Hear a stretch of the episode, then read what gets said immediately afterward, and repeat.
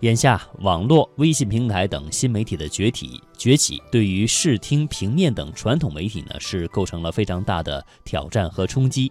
而广大的新闻工作者依然是坚守阵地，为人民鼓与呼，传递正能量，令人肃然起敬。那古代的记者是什么样的？他们是如何坚持职业操守的呢？其实，古代是没有记者这个称谓和职业的。我国古代被称为报纸的是邸报，它最早出现在汉代，是专门用于登载皇帝的诏啊、谕旨、诏书、官僚奏议等官方文书以及宫廷大事等内容。最早写在竹简或者是绢帛上，后来随着造纸术的和印刷术的发明应用，才印在纸上。因为都是官样文书，无需采访报道，所以就没有记者之说了。在古代呢，最接近记者职业的是那些秉笔直书的史官，称为太史。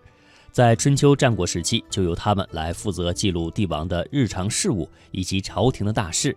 像董狐、太史伯等，都是为代表的一些好多的太史啊，非常有名。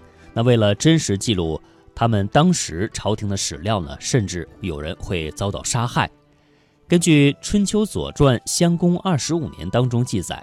在春秋的时候，齐庄公明光与大臣崔杼的妻子私通，那么崔杼知道之后，便设计杀了庄公，立庄公的异母弟楚臼为君，那就是景公了。崔楚崔杼啊，也是自封为相国，他呢非常的飞扬跋扈，专断朝政。齐国太史公就如实的记载了这件事，崔杼大怒，就杀了太史伯。太史的两个弟弟太史仲和太史舒呢，也如实记载，最终都被崔杼给杀了。后来从西汉太史令司马迁开始编纂《史记》，直到清代才形成了官修国史二十四史。这部煌煌巨著浩逸，卷帙浩繁，详实生动地记录了中华五千年历史文明。成千上万的史官史家继承。董姑们的优良传统，坚持真理，秉笔直书，为此付出了艰辛的努力和大量的心血汗水。他们同样是古代最可歌可泣、名副其实的记者。在天汉二年，也就是公元前九十九年，正在全身心地撰写《史记》的司马迁，却遇上了飞来横祸，这就是李陵事件。那一年，汉武帝派自己的宠妃李夫人的哥哥二师将军李广利。领兵讨伐匈奴，另外派李广的孙子别将李陵随从押运辎重。李陵呢，带领部族五千人出居延，孤军深入巽鸡山和单于相遇。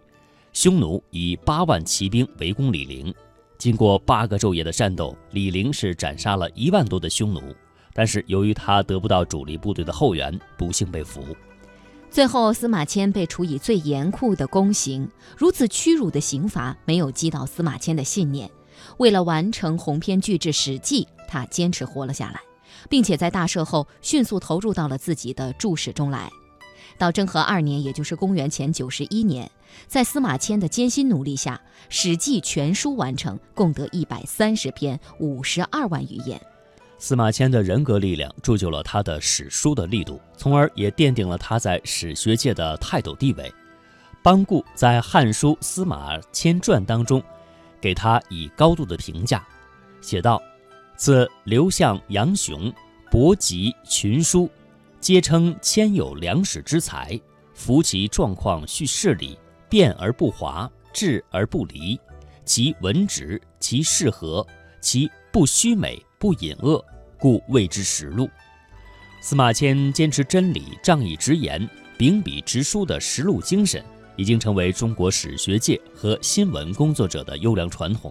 《史记》因此被鲁迅称为“史家之绝唱，无韵之离骚”。